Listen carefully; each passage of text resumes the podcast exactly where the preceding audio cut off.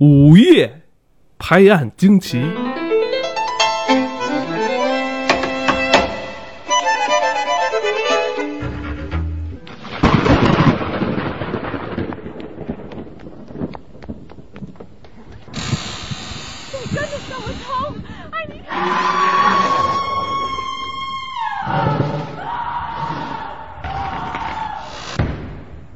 午夜拍案。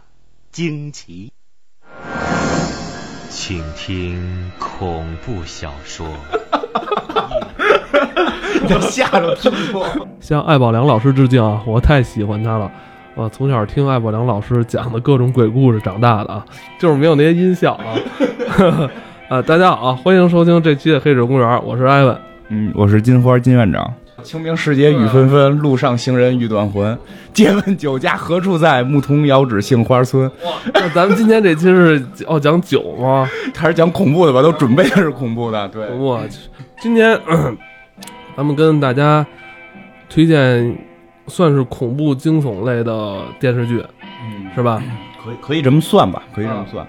美国恐怖故事听名儿，听名儿是你肯定得化为恐怖故事了。啊，有地儿也翻译还叫《美国怪谈》，我觉得《美国怪谈》是挺好的一一翻译。美国怪谈可能会更合适一点吧。American Horror Story 这部剧其实已经拍了五季了，嗯，对对吧？对，五季都演完了，马上要拍第六季。嗯，其实呃，这部剧刚开始推出来的时候，我对它兴趣不大，名字翻译过来特别直白，嗯，美国恐怖故事，嗯 就是你觉得美国的恐怖故事能吓到谁啊、是吧？无非也就是杰森杰森那样是吧？要不就是都是一些很血腥的东西，就是可能这是咱们习惯性的对他一种惯性的，就是叫什么？你上次说的偏见是吧？对对，其实有点，其实有点。其实美国恐怖故事也分好几，就是美也分很多类型，也分很多类型。常规一般认为类型是那种就是就是什么血浆大胸这种，然后滋儿哇叫唤，这也是一种偏见吧。但是美国确实，哎，对，美国有各种类型的，还是挺多的。嗯那你那你认为就是说，《美国怪谈》这部剧跟以往的一些咱们看过那些恐怖电影有什么区别吗？嗯，其实最逗的是这个片儿不太吓人。不太吓人。对对对，它虽然叫美国恐怖故事或者叫美国怪谈什么的，但实际上在吓人的这个地方呢，就是说这种纯吓唬你的这个地方做的并不是特别的深入。但是对待这个怪谈，要不然我觉得怪谈名字翻译好呢，这个怪谈上面做的是比较深的。嗯，怪谈好像一下就有点儿，呃，跟咱们这个中国的文文化比较接近哈，有点像奇闻异事的这种感觉、是吧？有有点有点这种感觉，奇闻异事。江湖传说是吧？都市传说这种，对对，有点有点这种感觉，所以而且他就是到里边去挖掘的人性啊，一些深度还是比较深的，所以它并不像我们想象的美国传统意义上的这种恐怖片儿，就是泼血呀、或者弄很吓唬人的脸，或者突然吓唬了你叫一下，就这些东西在里边并不是说的主要的地方，就是说并不是这些，而是这种去用剧剧情去推动人人物的这种塑造，然后这个。呃，包括这里边很多，我觉得另一个更深层次的恐惧的东西，会其实会给你传传递出来。嗯呃，你刚才说这种人物塑造，呃，那这部剧跟咱们以往看过的美国的一些恐怖电影不太一样，就是这部剧它的阵容是非常豪华的，嗯嗯，对，有很多都是拿过奥斯卡奖、拿过金球奖的影后、老艺术家来参演这部剧，而且一演演好几季。像这部剧里边吧，像有这个美国的老的表演艺术家，对对对，是吧？Jessica Lange，那都是那个也都六十多岁了，其实也不缺钱，也奖都拿了无数个了，但打打破头到说我一定要演一个，我一定要过来演一个角色，像那个，像在第四季《畸形秀》呃第三季其实就出现的那个大胖老奶奶，那个 Cassie 贝，她是参演过就是小李的那个《泰坦尼克号》，就有她，也是拿过奥斯卡奖、金球奖双料影后，美国实力派的老演员。艺术家，对她就是当时就说，在演第三季，就是说哇，这剧这么好，我一定要给我一个角色。其实我觉得是这样，就对于观众来讲，有时候会觉得这些老艺术家参加可能。也并不能代表这个这个，因为老艺术家嘛，他的想法有时候会奇怪，但是实际上我觉得第五季会更有意思的是这种新兴人类的加入，这这个 Lady Gaga 开始主演，还是是啊，对，而且 Lady Gaga 好像现在声称第六季她也会来主演。新兴的这种明星啊，这些什么的，九零后小年轻喜欢的都来都来去，包括那个一演那个我演过那个美国恐怖故事来一为荣，对，包括那个新兴的特火那个茱莉亚·罗伯茨的那个侄女吧，应该是叫，对对，她不是也也也也是也要来，不是已经在里边有了，就是那个里边那个女巫那一季里边那个那个比较漂亮那个时尚的小姑娘，就她是这个朱亚·罗伯茨的这个侄女儿，就是现在她在那个美国也非常的火，确实大家都都要来演这个。就是给美国人自己看的。但是像美国恐怪谈这个片儿，其实我觉得中国人还挺好接受的。不一也也不一定，就是说，可能有一部分人能接受它里边一些文化，因为它里边这部剧它讲了很多关于人权、宗教的内容，呃，对于咱们的一些观众，他可能不是很能理解。这个片儿不太一样，它不是拍了五季了吗？要拍到第六季。它不太跟别的电视剧不太一样的是，它每季是一个单独的故事。它每季就十几集，是一个单独的故事。不过以这个有一种，就是我看网上也说，就是说，如果你想看这个片儿，建如果你从来不看美国的东西，或者说你对于这个美国恐怖不太了解，建议你先从第三季开始看，就是那个 女巫女巫集会，就是对，然后那一季会比较容易理解，而且也不吓人，看着跟个偶像片儿似的。说，但是质量最高的一般评是第二季。对，是这样不这样，咱们先二季也是争议最大的一季，第二季跟第四季都是争议特别大。这两季是现在基本认可是最强的两季。这样，咱们先大概讲一下这几季讲的都是什么事儿吧。是吧？先跟大家先哎，对对先简单阐述一下哈我。估计可能挺多听众也没看过这个。它每一季讲一个故事，而这个故事呢还挺有意思，它不是以一个故事主线来讲，而是以一个恐怖元素来讲，就是发生在一个恐怖元素之下，它可能有时候会跨越两个历史时间点，有时候会会说跨越比较大的这个区域，嗯。它每一季会找一个元素嘛？第一季找的元素是鬼屋，就是这种凶宅。其实这个是国内国外，我觉得都会有这个这个这个说法嘛，这种凶宅闹鬼等等这种。第一季是讲凶宅，是就是在一个大房子里边会闹鬼。第二季是 第二季讲的是精神病院，讲疯人院讲的是精神病院里的故事。其实精神病院也会让大家觉得其实挺恐惧的啊，你都不知道进去之后会什么样，这个是挺让人害怕的。然后第三季其实讲的就不太恐怖了，叫女巫集会。讲的有点感觉，我看的时候，我觉得已经有点像那个《X 战警》了，一堆会超能力的人互相互相发大招什么的。对对，其实，呃，但是真的这季是比较容易让人接受的，就是让不太喜欢看看这种美国恐怖故事的人想去看的话，这集很像青春的那啊，对对对对对，因为他讲的是一堆小女巫的故事嘛，而且人真的都挺漂亮，那几个小姑娘。然后第四季讲的是畸形秀，就是这个国外会以前很流行这种马戏团的故事，呃这季我觉得也挺好看，比如什么双头的女人、龙虾手的这种男人什么那种都。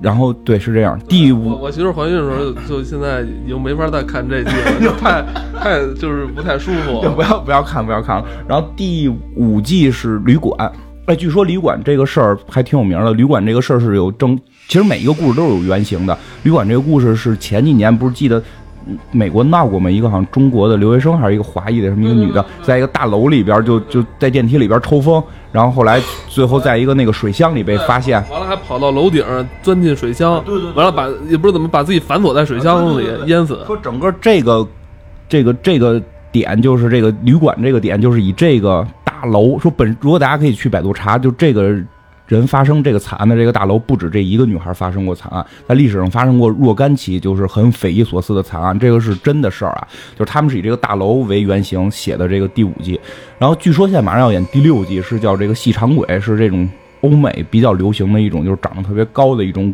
鬼影儿。就是它每一季会有这么一个主题，然后就这一个主题里边的人物，就是有很多人物，然后去来这个讲述这么一个在这么一个主题下的故事。哎，你发现了吗？这个这几季，这五季啊内容，它其实都有点像反映美国当地的这种文化，嗯，对，可能是当地文化的一些捕风捉影的事情，是吧？这个 这个，你看女巫文化，嗯对他们可能一提起来都知道，就跟咱这儿半仙儿的这种东西似的，是吧？？黄大仙儿什嗯包括你刚才说的旅馆的这种闹鬼的文化其实他们那边是对，其实这国外的旅馆文化也是挺丰富的。对，畸形秀那个是最最明显的，就是这个就是欧美会有这种东西，中国是很少见有这种所谓的畸形秀。嗯真有这畸形秀是吗？就国外是有的，一直是有的。就也是一个马戏团，对对是吧这种形式是一直存在的。就其实这些疾病在国内也有，其实一会儿咱们要详细聊。那个走进科学里还是介绍过一些正经事儿的，走进科学里介绍过那种龙虾手什么这种病人在中国也是有的，但是在中国一般没有这种畸形秀的这，但是畸形秀是其实是挺挺挺残忍的，就是很很不人人道的嘛。其实在中国这方面还好没有，那美国的这种畸形秀，它是不是也是成长在就是那个那段时期啊？现在不会有了，现在不会有了。可以通过医学手段就可以给他们进行治疗了哈。呃，其实有些病是根本治不了的，但是但是，嗯，但是怎么说呢？他们其实又会找到其他的出路，但是有一些人还是从事演艺的。其实其实挺重要的，就是畸形秀里边这些人，大部分的有好几个的畸形是真的。就不是电脑特效做的，那个人真的就是畸形到这种程度了。比如有一个女的没有下半身，这个人真的就没下半身，而且这个人好像是去年还是哪年就就死了，这个人真死了。包括他那几个小脑症患者，就真的是小脑症。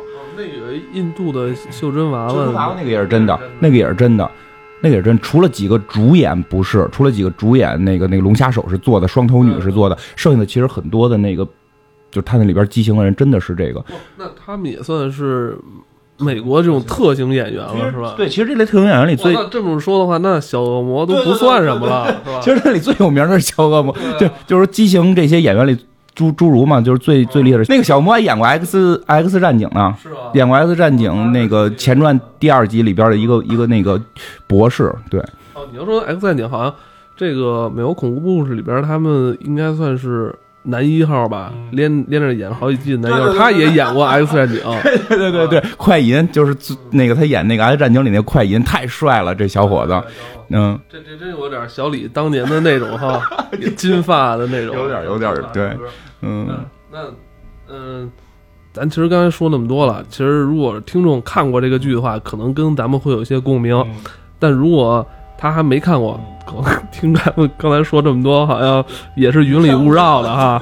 就是如果你就是你本身对于美国的文化不是特别强的了解，比如对于人权呀，对于它的历史稍微理解的弱一点，以及对于这种。这种这个这个恐怖的美国恐怖方式不太接受的话，但是你又想看这个片儿，我推荐你先看第三季，就是《女巫记》，因为它你可以跳着看嘛，因为这每一季都是不挨着的。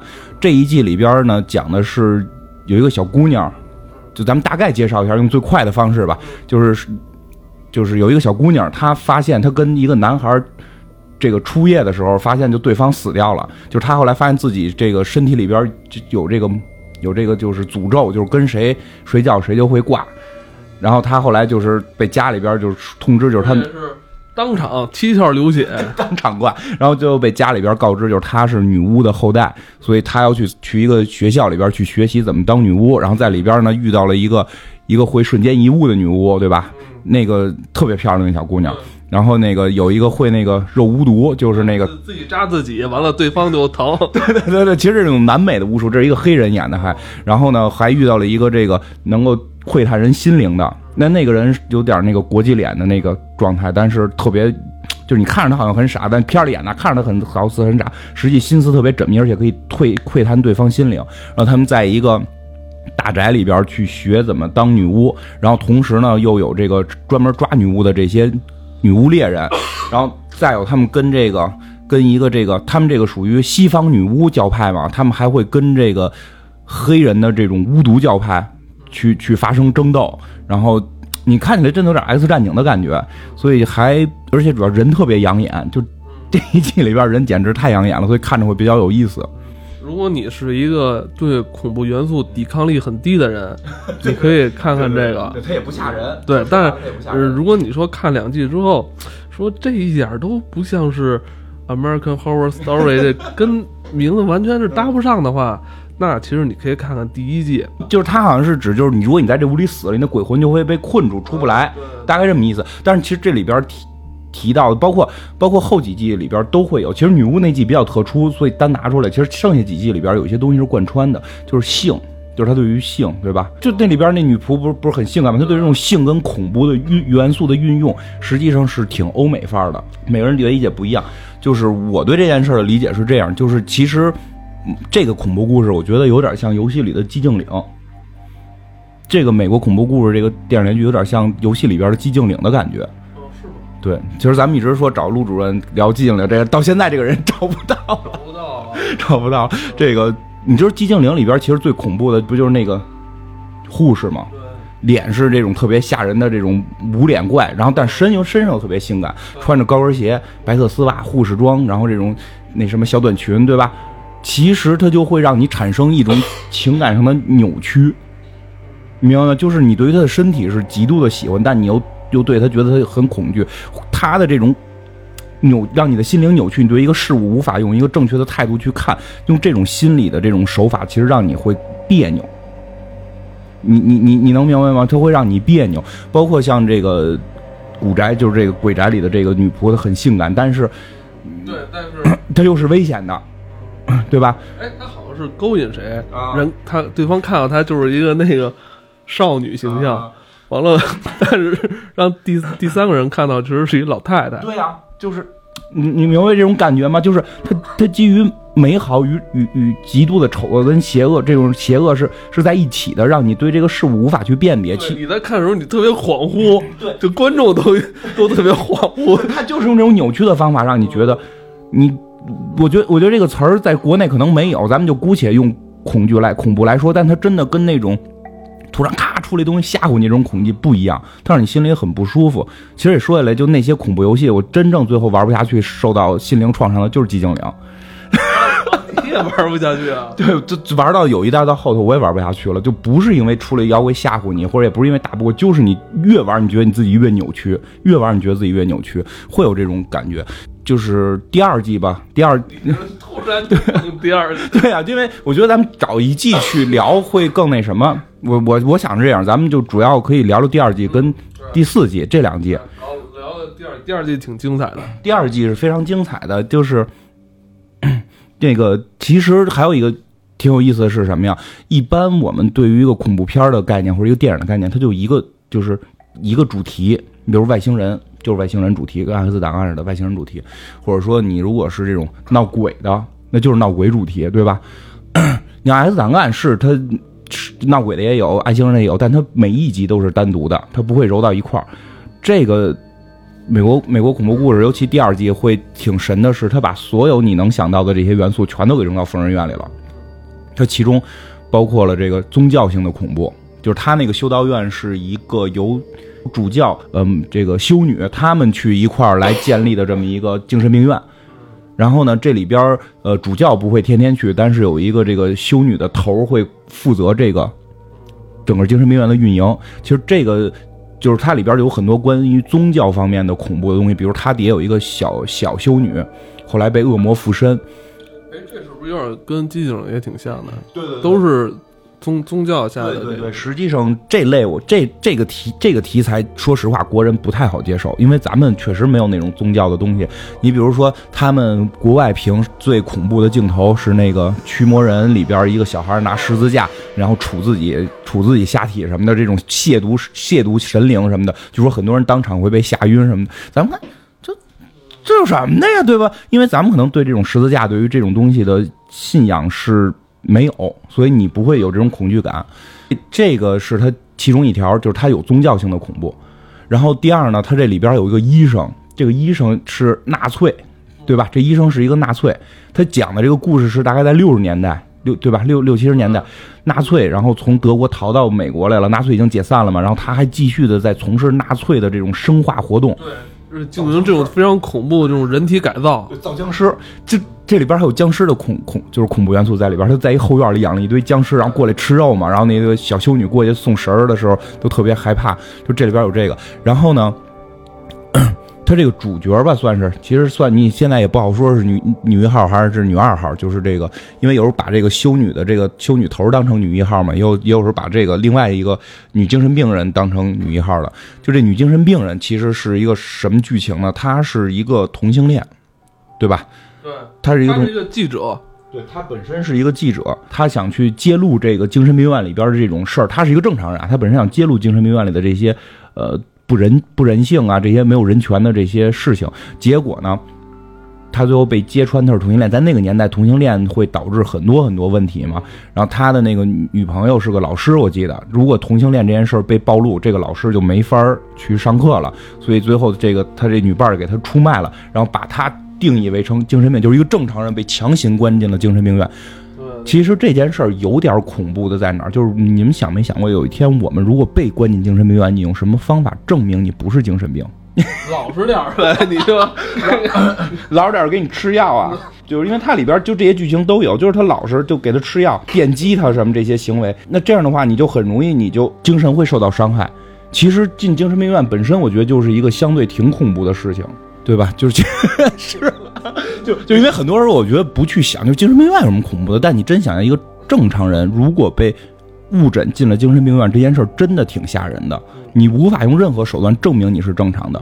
你说你是正常的，精神病院里每个人都说自己是正常的，因为这里边最后那个修女，就是这个这个管精神病院的这个修女，最终也被关进精神病院了。对，其实这俩人都是正常的，他们就得想办法证明自己是正常，但你又无法去证明，就这件事儿还真的挺吓人的。然后再有一个更逗的是，这里边那个算是男一号吧，就是那个演快银那个小伙子，他那个剧情简直是令我真是没想到能给塞到这里边来，外星人。对，而且我我觉得他这他在这剧里有点就是最接近神的人了。他们一家子就跟他有关系，他就是 就是活死了又活的。外星人抓走了，一会儿又给救活了，怎么着？然后那个回来还怀了孕什么的那种，他俩媳妇儿最后弄俩媳妇儿嘛。对，它里边还有外星人恐怖，就外星人劫持。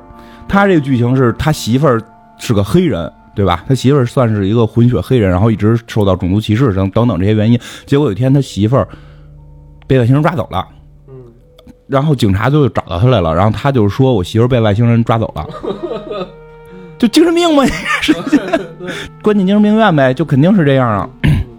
然后他在这里边，就他也是个正常人，其实，但是他就是因为他媳妇儿被被外星人抓走了，他也没法去证实这件事儿。反正到最后的时候，这里边真出现外星人了哈，对，一道白光，外星人真的就出现了。他有有这种外星人的这种恐怖剧情在里头。咱们不是外星人打仗，就是这种外星人劫持，还有那个而且他那个，我看有有一些那个影评也是说嘛，就是说外星人出现在这个剧里之后，就是把很多这个那个纳粹医生在进行一些科学研究，就是一个讽刺，就是你人类还在进行这种可笑的实验，还在进行这种可笑研究，呃，包括这个剧里他们还在信奉的这种宗教，啊对对对，就是都觉得特别可笑，说你们其实都是外星人造的。对啊，它里边还有死神，就真的有一神仙。我那会儿看的时候，我特别想看这死神是不是还在跟那个外星人俩人在聊。我有点想看这个，这死神是管不管外星人？是不是跟外星人打起来什么的？没有啊，他就是说，他除了这种传统的这基督教的这种宗教，它里边还有这种传统的神话里边的死神的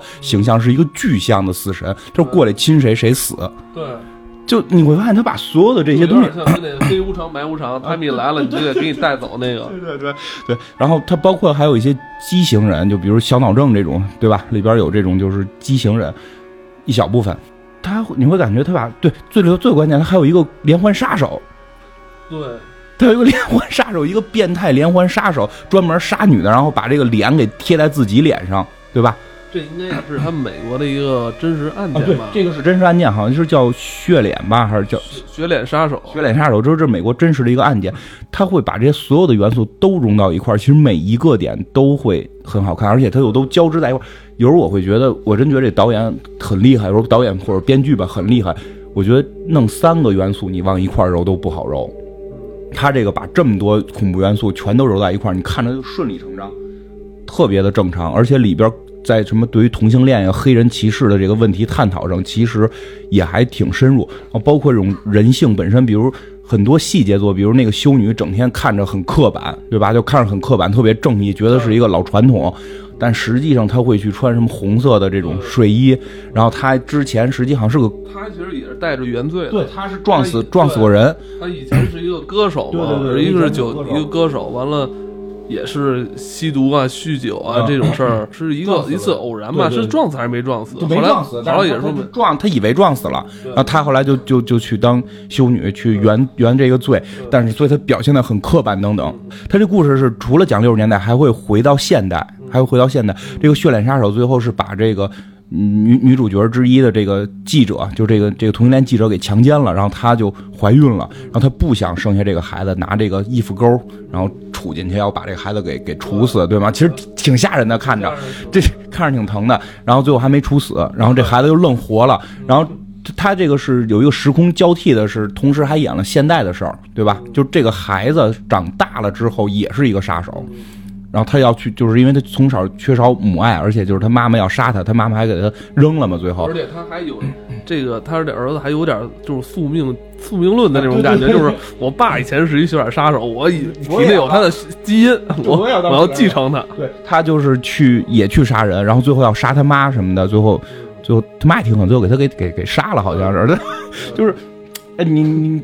其实你会发现这里边的元素特别之多，我是从来没有见过一个片子里边把这种元素全都给用上而且，呃是，而且他这编剧是真敢编。啊。呃，因为这片子本身就是在美国国内上映，就是它没什么限制，它只要设定了我这是一什么嗯，级别的级别的，这个胆儿大也是，就在一个这种宗教国家里，他对于宗教的这个是丑化的。最后主教自杀了嘛，最后就是主教也干了很多特别坏的事儿，然后修女们也都是就是恬不知耻，哎，他那个他那个主教好像也同性恋吧？好像是吧？好像是，我记得是不是有那个镜头？我不记得记不清了。大部分都不是好结果，最后就是全死了。比如那个修，就是小修女，她本身是个好人，结果她被恶魔附体，然后最后也是被。对，最后也是被推到楼下边摔死了嘛。然后那个那个记者算是善终，最后最后从那个精神病院里出来之后，写了披露了这个精神病院的这个多多丑恶等但等。我看有有的网友也是分析说，精神病院的这些所有事儿都是通过他来告知外界，啊就是说他他他说，其实有可能就是他好多东西是被他篡改了，他因为就是一直想搞个大新闻嘛，对对，其实我们这个节目也是这样，这根本就没有这么一个戏，我们就是现在在胡编，所以说的你就觉得怎么可能有这么多内容攒在一块呢？都是我们胡编的，也，不能这么看了。我觉得从这个戏来讲，还是相信这个东西不是说真的存在，就不是说这个女的纯这么胡编出来的。这个女的算是还算是善终，就是她最后成名了，但是实际上嗯她被这个自己的女朋友出卖，然后又被别人强奸，然后最后亲手哦亲手把自己孩子给杀了。也是一个悲剧。其实也是挺悲剧的。那个真是没一个好结果。那个快银那个男的最后写的是消失了，是他就是他一直相信外星人要带他走，对吧？最后发现他得癌症之后，外星人真给他带走了，然后再也没回来。啊我觉得他那而且最神的。最惨的是他那俩媳妇儿嘛，就是这块儿给讲一下，他本身他有一个黑人媳妇儿被外被外星人抓走了，然后别人说他杀人嘛，说他是那个血脸杀手，说他杀人，然后他等于是冤枉的，然后进入了精神病院，然后进入精神病院之后，又遇见了一个有点真的是精神病的一个小姑娘。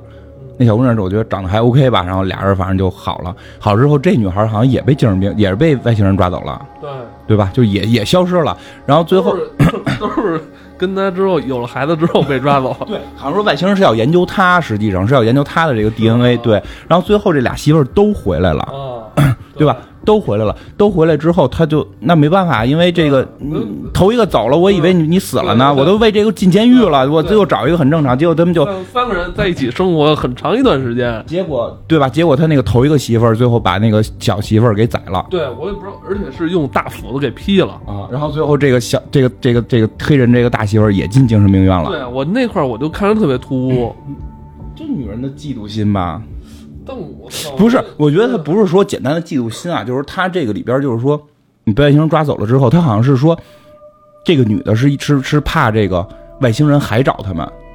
你明白吗？他不是说嫉妒嫉妒这个小媳妇儿，是他怕外，因为这个小媳妇儿在外星人弄什么生孩子什么的，他怕外星人还找他们来。他认为外星人跟着他们是因为这个女的，所以想把这女不是他不是也他是被先带走的哎呀，这 对，反正就觉得她又不能杀她老公嘛，她就觉得把这女的杀了就能解决很多问题，实际上也是神志不清的一种表现吧，就最后进精神病了嘛。我我觉得就，我觉得他们可能从被外星人带回来之后，都都是被被改造了，有点对对对是吧？关键他后来就，奔 S 档案去了。而且他做出那么一个反人类那么一个举动，我操，我觉得就已经不正常了。对对，其实你看这里边每个人都不是一个完全的我们所理解的完全正常的人，对吧？相对的，你看正常一点的正常一点的人，两个女主角，一个一个实际上是原罪，她觉得自己杀过人；一个是这个同性恋这种，对吧？其实都是在在当时来讲，同性恋也是很严重的一个问题嘛。所以你从这里边可以看到很多有深度的东西。你不会真的不会说让你突然觉得很害怕，但是会让你看完之后会有一种异样的感觉，就是人类到底怎么了？就这些人，对对吧？这些人到底都都怎么了？我们的生命的意义到底是什么？对我们活在这个世上的这些躯体是什么样？其实这在精神病院里还挺好体现的，因为他的神志已经不清了嘛，还挺有意思。其实我觉得这一部一直被评为最好的一部。这一部，说实话，我也是从这部入的坑。就是第一部我开始看了，然后看了一段之后，看不太下去，哦，因为这个他找的那个点我可能不是太喜欢。鬼屋你不害怕，你就喜欢这个疯人院。对呀、跟你你明白吧？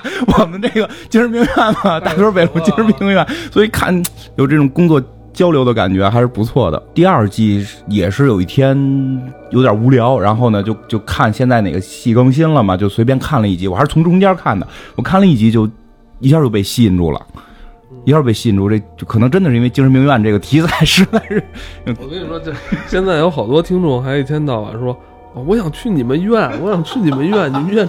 我跟你说，你看完这个《美国恐怖故事》第二季，你你不敢来，真的。真的不敢来，你可不敢来，真的。然后，然然后就是看见之后就开始重新往往前倒了两集，我发现真的不错，然后就从头把第二集看了一遍。然后，所以我是建议，如果说大家对美国文化感兴趣，或者对恐怖啊，对对这种怪谈感兴趣，先看第二部，特别带劲。然其实咱们说的其实远不如这部剧你看过瘾，因为这个剧跟咱以前聊的东西不太一样。咱们以前可以说把一个故事、一个剧情讲的还原嗯，出来给嗯观众听到啊，大家知道怎么回事，觉得里面有很多特别有意思嗯。但是这部剧它的气氛，对对做的特别好其实这部剧好多都是这种点上边就让你特别觉得，哎，不是一个故事线让你觉得多好看，很多小点。包括演员的啊，就演那个那个演技，刚才不是一上来也都说了吗？都是美国那些老 老艺术家。艺术家，对对对对，老艺术家。然后对，咱们再介绍一下第四集，因为第四集我个人其实特别喜欢。就虽然说我觉得它比这个第二季稍微的这个弱一点吧，但是你是以后也想弄个马戏团吗？太不人人没有人权了这个。但是怎么说呢？我可能会就是小时候对于新鲜东西会感兴趣嘛，嗯，然后所以就是 会对这个也比较。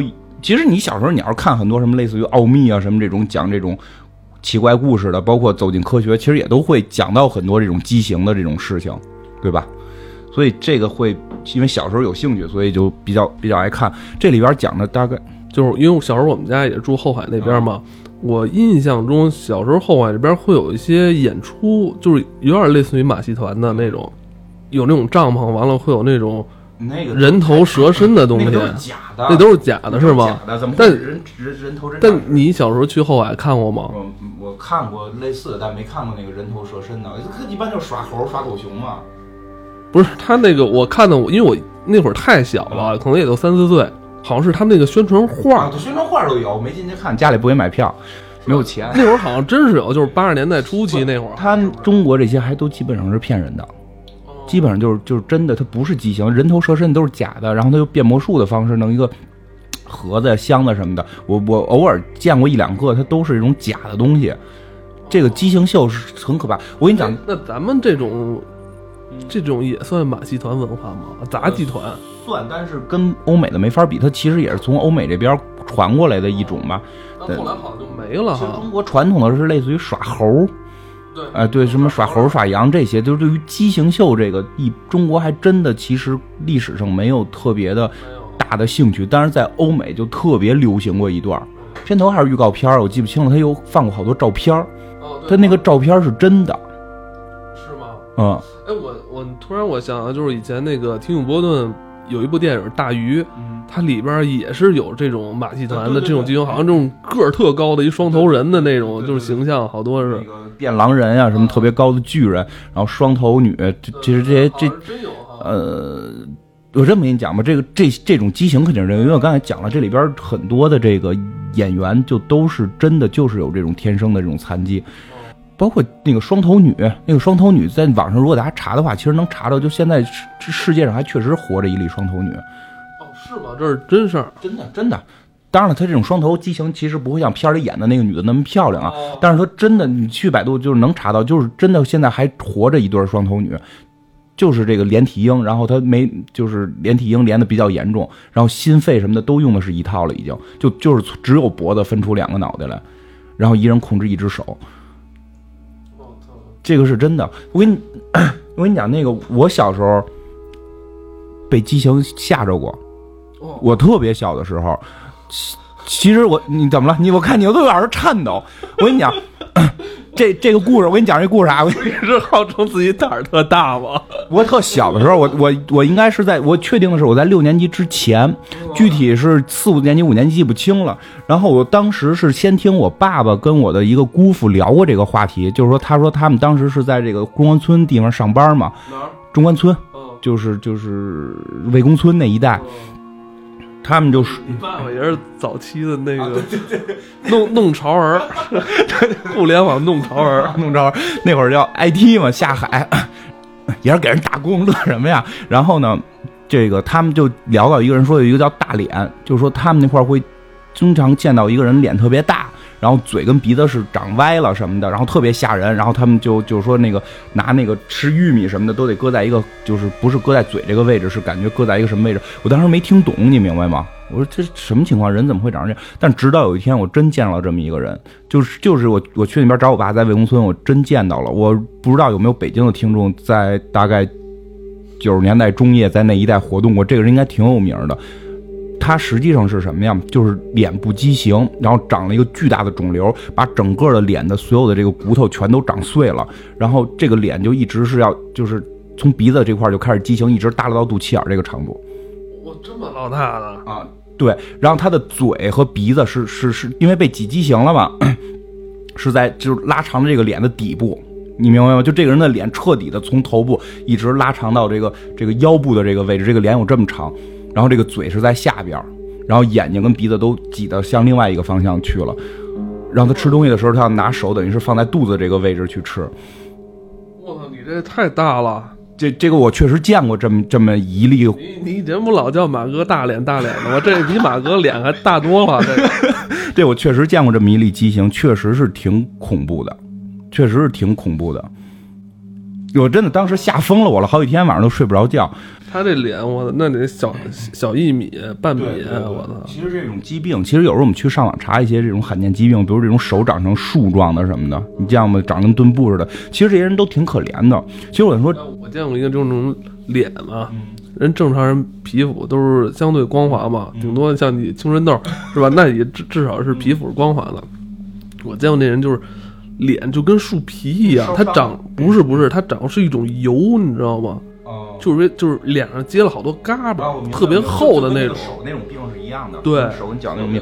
其实这个片儿里边就挺有挺有意思的是，他讲的是一群这种人，比如说那种小脑症，就是他大脑没发育，这整个那个脑袋长不大，是一个特别小的小脑，脑袋上是尖的。然后这种人其实。其实说起来挺有意思，走进科学还真这这些他都做过，就早些年走进科学还是可以看的啊，就是中国也有，然后被称为野人，就是是哪哪哪有野人的报道，后来他们就去调查了，最后查到了一个录像，那个录像里真的有一个野人，这个野人其实就是小脑症，后来被查出来了，他是谁家的一个一个一个孩子，他有有有这种天生残疾，那个遗弃了，也没一起就跟家里养着，然后这个。但是呢，他不穿衣服，然后呢，就也不会说话，你明白吧？因为他大脑发育是有问题的。然后村里人就会认为他是魔鬼，就也不是叫魔鬼吧，中国叫妖怪。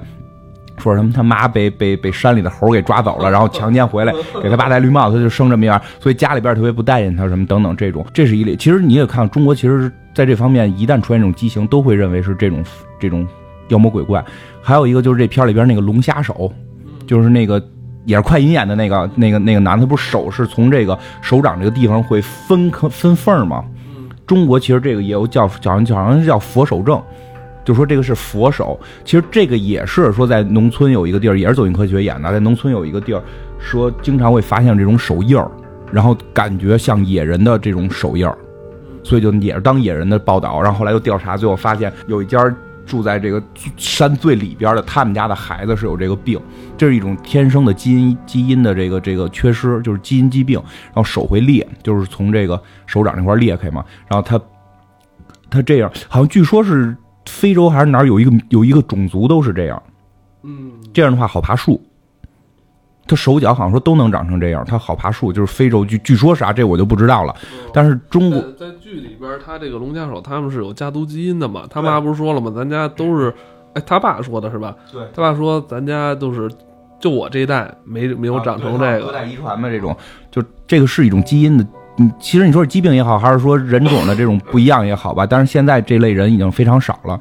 然后那这个片里还演到了这种，就是就是长胡子的女的，嗯，那相对还好一点。那个会其实相对会好一点。应该它应该是雄性激素分泌过多吧？也不是，因为我见过一个，那是国外的一个纪录片，讲的是这种就是狼人的这么一个调查，就有真的人会长浑，就是女性会浑身长长长毛，会长到什么程度？就跟咱们看那《星球大战》里边那个毛怪似的，就真的会这样。其实他们也挺痛苦。对，记得 CSI 里边还有一集呢，就是就是就是最后调查调查调查这个毛发，最后发现是一个。就开始以为是犯罪嫌疑人什么的，最后发现是一个女孩藏在一个那个，就是就是他们家有一个夹层，她一直活在那个夹层里，因为她不想出去见人，因为她心里边挺，就是她肯定不接受，对吧？勤剃着点呗。就那肯定她那个是不行的，就是毛发，她那个你明白吗？一个女孩，男就是男的还 OK，男的多毛你刮点就显得体毛多嘛，女的真那样其实挺。就是挺挺挺伤害他的心灵的。这里边就是还有那个女主就是双头嘛，就是两两个脑袋，这俩脑袋还挺有意思。这俩人性格还不一样，就这演技是真能看出来，因为这两个头都是一个人演的嘛。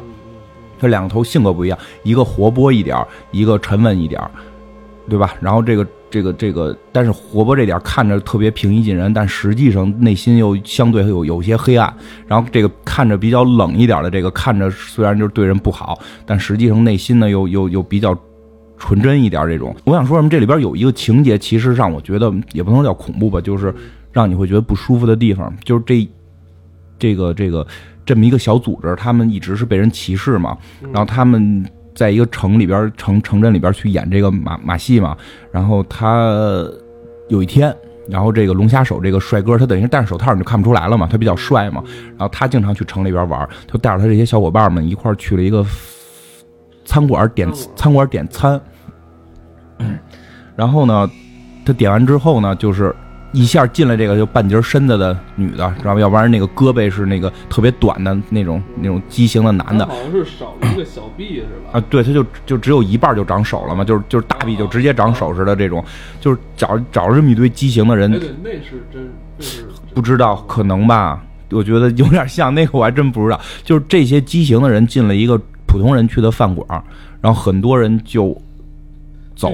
就走了，对吧？也也也也有害怕他们的什么的，然后结果因为一点小的冲突，好像因为其中一个人，因为他们长期吃不好嘛，长一个人就是去捡别人剩饭吃了，然后那个餐馆人就不让他吃，结果他们就觉得他们歧视他们，叫他们怪物，然后就里面打起来了。其实这点挺有意思的，就是常规来讲，我们应该明白，就是他们这些身体上有残疾的人，我们应该是去去这个。帮助他们，对对对，你说帮助他们也好，说我觉得同情也不合适呗，不能叫同情他们，就是说，对他们反正就帮助他们吧，应该是这种，这这个给他们人权，因为他们也都是生命。其实，咱俩坐这讲，我我也能这么说，但真的，你面对这么一个人的时候，你真吃不下饭去。其实这个，你能明白？我觉得这一幕挺触动我内心的。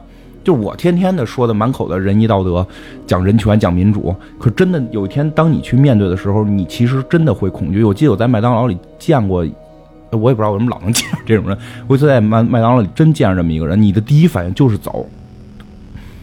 就是我见那是什么呀？是一个男的抱着一个看是小孩的一个人，一个男的抱着一个看是小孩的一个，但是那个脸转过来是一个老太太的脸。不，这个这也是一种病，你明白吗？就是他的身体发育是有问题的，就是他身体发育有问题的。其实我真的觉得，我们在说在这儿呼吁，说应该对他们报以这个 这个给给予他们人权什么的，但实际我们内心深处对他们又真的抱一种恐惧的心理，因为你会觉得他不是我的这个种群。就这个是就是这一季里边特别矛盾的地方。你在我反正我在看这个片儿一直在矛盾这个点，我觉得片儿里的人做的不对，他们要轰他们走，他们他们管他们叫怪物。可是再想想，我们是不是能做得更好？电视剧里边他所挖掘的这个深的这个层次，其实挺深的，就在这儿。他不是在去探讨我们是不是要对这些人去给人权呀，去帮助他们呀，而是去挑战人真的内心深处。你说的再好，其实你见到他们的时候也会恐惧这种更内、更深一层的这种话题。这个片里边其实经常会一些点点滴滴流露出来，它不是一个故事。给你一个结论，然后通过这个故事，咱们能在这复述的，就是一些点点滴滴的点，你就会不停的挑战自己，你是不是没有你说的那么好？嗯，对，其实还挺有意思的。这尤其《金星秀》这一集啊，因为这个这真的这里边的这些特型演员啊，咱没法去形容，还是得去看。嗯，对对你只有看了，你只有看了这这部戏之后，你才能真正体会到，就是刚才季院长说的这些这些事儿，真是这样。我觉得这个你不看就是不不太好理解这件事，你看了其实还挺那什么的。这集他妈做起来难度挺大的，你知道？我觉得中国没有一个词儿能形容这个这种恐怖，它真的跟它不是说泼血然后乱叫，也这个心理学的要素去挑战人内心深处最底线的一些东西。我我觉得是这样，就像我刚才举的那例子，就这一套其实有时候跟这个寂静岭类似，就是那个。无无脸无脸女护士，这个它是好的，是不好的，就是它是美的，是不美的，它是它是你喜欢的，还是你憎恨的？你无法去有一个条，就是你当这个事物出现的时候，你没有一条线去来评判了，对吧？就就就是包括金星秀那，也是你到底是一个认为人权是对的还是不对的，你自己都会产生矛盾。他全是用这种方法，包括对，包括到第第五季吧，就 Lady Gaga 那一季里边有那个。很多那种异装癖的出现，其实会让你有一种不舒服感。他不是说他如果是个大妖怪，其实你不会那么不舒服，你那个叫害怕，对吧？你那个叫害怕，就一大妖怪出来追你了。他像一个朋友一样，那个人还是个，我觉得那个人物不坏，对吧？那个就是是一个，是他们那个饭店的一个管理员嘛，就是他一直有异装癖的这个情节，然后但是。到了这个旅馆之后，被这个旅馆的老板娘给激发了，让他去勇于的去展示自己。然后从那之后，他就留在了这个旅馆里边做这个做这个服务员。然后他就一直是以异装的身份出现，而且他对于很多人都是很友善的。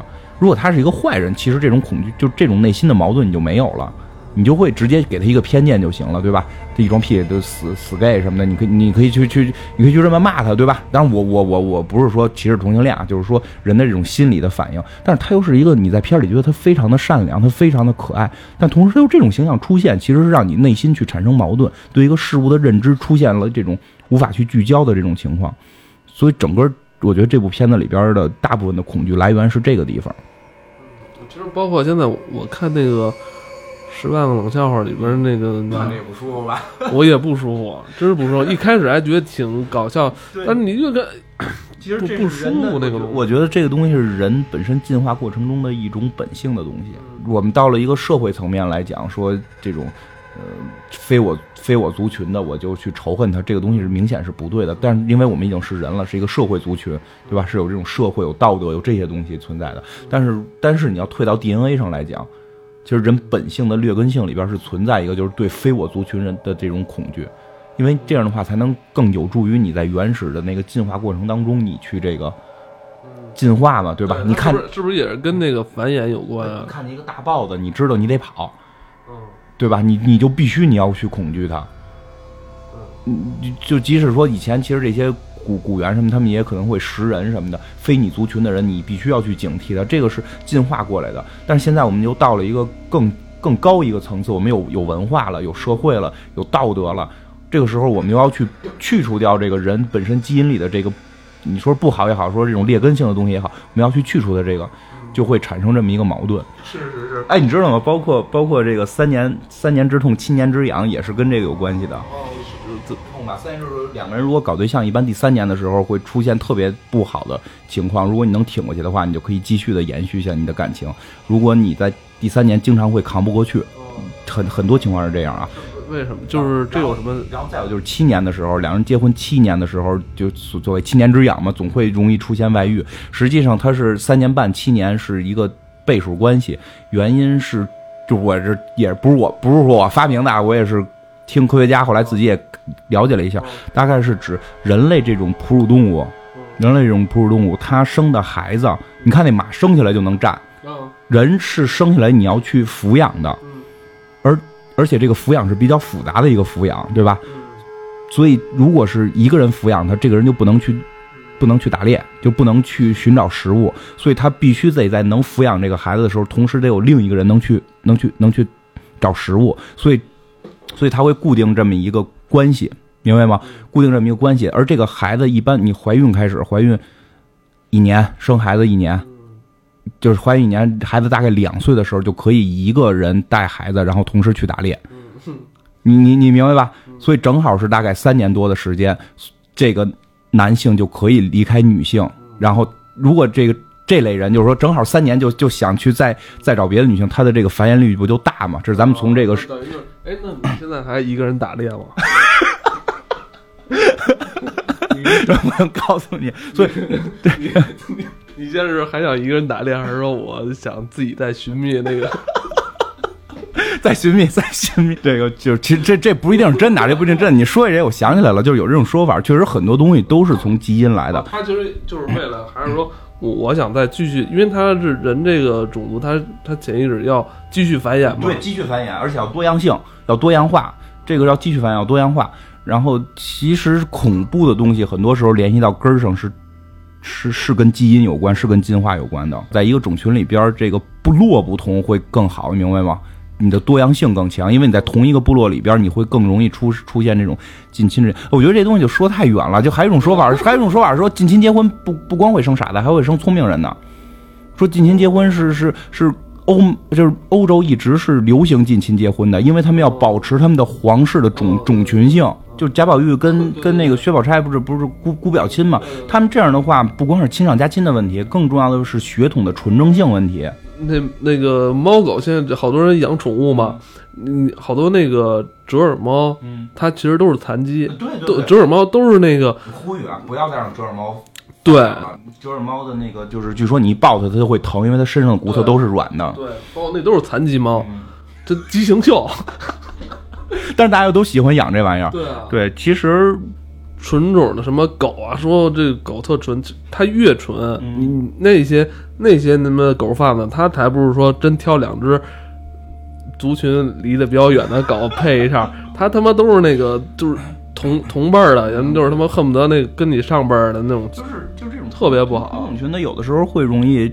产生畸形或者智力缺陷，但实际另外一半的几率会产生就是血统更纯、智力更好的。所以有有还有一种说法，欧洲实现民主第一件事就是打破了这个通婚问题，就是原先的皇室是不能跟这个王室是不能跟平民通婚的，就就是不光是王室，就是贵族。实际上说要想民主，第一件事打破这个种族就是这个血缘之上上边的这个屏障。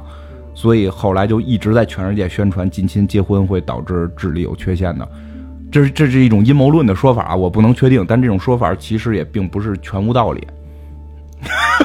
我觉得说太远了，恐怖没关系，讨论到多恐怖啊！咱 们讨论到这个这个人类延续的问题了，就是本来我们想做一期恐怖恐怖一点的节目，但是好像也没有太恐怖起来啊。还还还好吧，其实。推推荐了一个部好片儿吧，这一个真的好好，反正就是推荐大家看看，挺有意思。对，它的名字虽然咱们好多的呃字幕组翻译过来都叫美国恐怖故事，你不用拿它当一个恐怖故事看。今天咱们就先聊到这儿。好，啊，对你那个清明节要去日本，是吧？对啊，去采风去是吗？对，看看看樱花吧。看看樱花。对对。你也给我们收集一点那个好玩的东西啊，好，是不是？那个咱们这个黑水公园节目组第一次走出国门了？期待你从日本给我们带来一些好好玩意儿吧，好吧？小故事吗？好，没问题。好吧，好。聊到这儿，嗯，好，嗯。嗯，拜拜。